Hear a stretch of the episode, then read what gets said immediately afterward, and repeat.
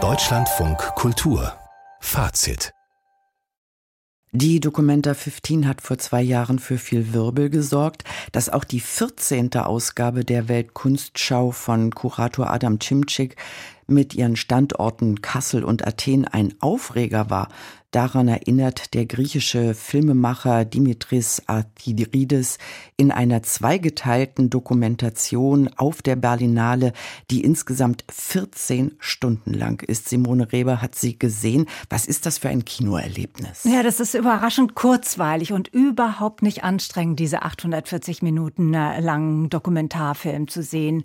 Das liegt zum einen an der Dramaturgie, also der Regisseur öffnet seinen Film mit den ersten vernichtenden vernichtenden Reaktionen auf die Ausstellung.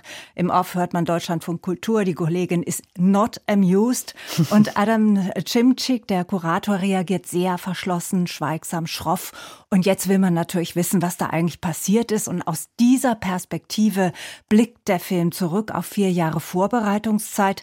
Und man kann so beobachten, wie die Ausstellung langsam wächst, aber auch wie die Probleme zunehmen. Und Dimitris äh, Atheridis bleibt direkt an Adam Cimcik ran.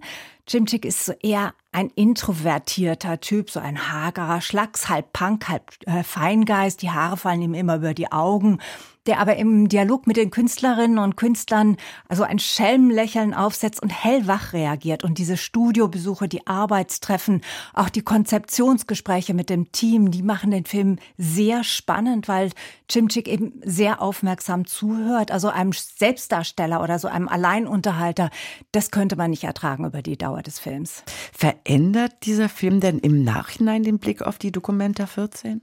Die Documenta 14 wirkte ja von außen ziemlich verzettelt, verfranst, kleinteilig, labyrinthisch und man versteht im Nachhinein, wie das kommen konnte. Also Adam Cimcik ist so ein Verweigerer. Er definiert in dem Film sein Konzept über das, was er nicht will. Er will eben nicht das Bild schaffen für die Krise, die Sparmaßnahmen in Griechenland, die damals gerade gegriffen haben, die Geflüchteten nach den geplatzten Hoffnungen des arabischen Frühlings.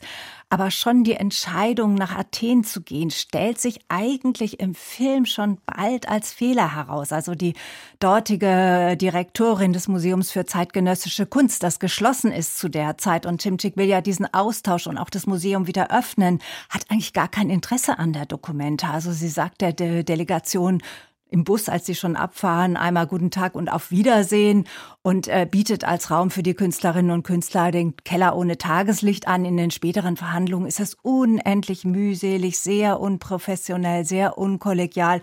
Sie steht auf dem Standpunkt, ihr Museum ist für die Ewigkeit und die Dokumenta ist ja nur für, für 100 Tage.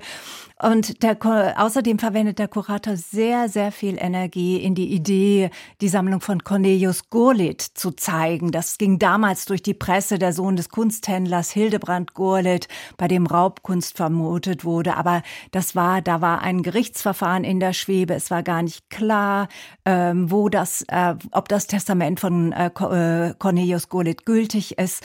Und die Provenienz der Werke war ja noch gar nicht aufgearbeitet. Und trotzdem versucht dann Chimchik eben immer wieder einen Ausstellungsort zu finden.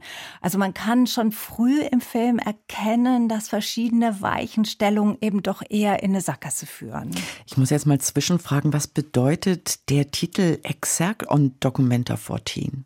Exerg nennt, nennt Adam Cimcik im Katalog der Documenta 14 seine Widmung an das Publikum. Also sie steht vor der Liste, noch vor der Liste der Sponsoren und das ist ihm sehr wichtig. Und da heißt es, die Documenta 14 gehört niemandem im Besonderen. Ihre Teilhaberinnen sind ihre Besucherinnen und die Künstlerinnen. Und Exerg, das Wort kommt eigentlich aus der Münzprägung, bezeichnet den Abschnitt, auf den dann das Datum und der Ort gestanzt wird wird. Und natürlich ging es eben in dieser Dokumenta 14 ums Geld. Also die Münze taucht auch oft auf als Bild. Und im Film immer wieder zu sehen ist diese hölzerne Münzprägemaschine, die vor der Orangerie stand, die Replik einer Maschine aus Südamerika, die von Menschen angetrieben wurde. Also es ging natürlich um den Kapitalismus, um die Unterschiede zwischen reichem Norden und armem Süden. Apropos Geld, äh, geht der Filmemacher der Frage nach, was mit dem Defizit von sieben Millionen geworden ist? Ja, und da wird's natürlich ganz spannend. Also die Diskussion um das Budget, die zieht sich eigentlich schon nach dem ersten Drittel des Films durch alle Teambesprechungen. Also die Diskussion, kann man dann äh, Sponsoren an Bord holen? Das Team möchte das lieber nicht. Muss man die Zahl der Künstlerinnen und Künstler begrenzen? Aber die Sitzungen enden eben am Anfang noch nicht mit klaren Entscheidungen. Und diese Doppelausstellung ist teuer, vor allem aber ist teuer, dass ganz viele Werke der Dokumenta produziert werden. Nämlich einmal äußert sich ein Kurator auch ganz äh, ärgerlich, weil er sagt, diese Ausstellung ist überproduziert. Und dahinter steht der äh, Wunsch der Dokumenta, die Ausstellung aus dem Kunstmarkt rauszuhalten, also nicht, sie nicht als Preissteigerungsmaschine äh, für Galerien zu entfremden. Aber in der zweiten Hälfte des Films werden dann die Diskussionen, ob das Budget zu halten ist, immer härter und im Programm wird dann eben doch immer mehr gestrichen und irgendwann mal kommt es spitz auf Knopf und da fiebert man dann aber als Zuschauerin mit den Machern mit, dass sich das doch realisieren lässt. Kurze Frage zum Schluss. Was bleibt für Sie von dieser Dokumenta nach dem Film?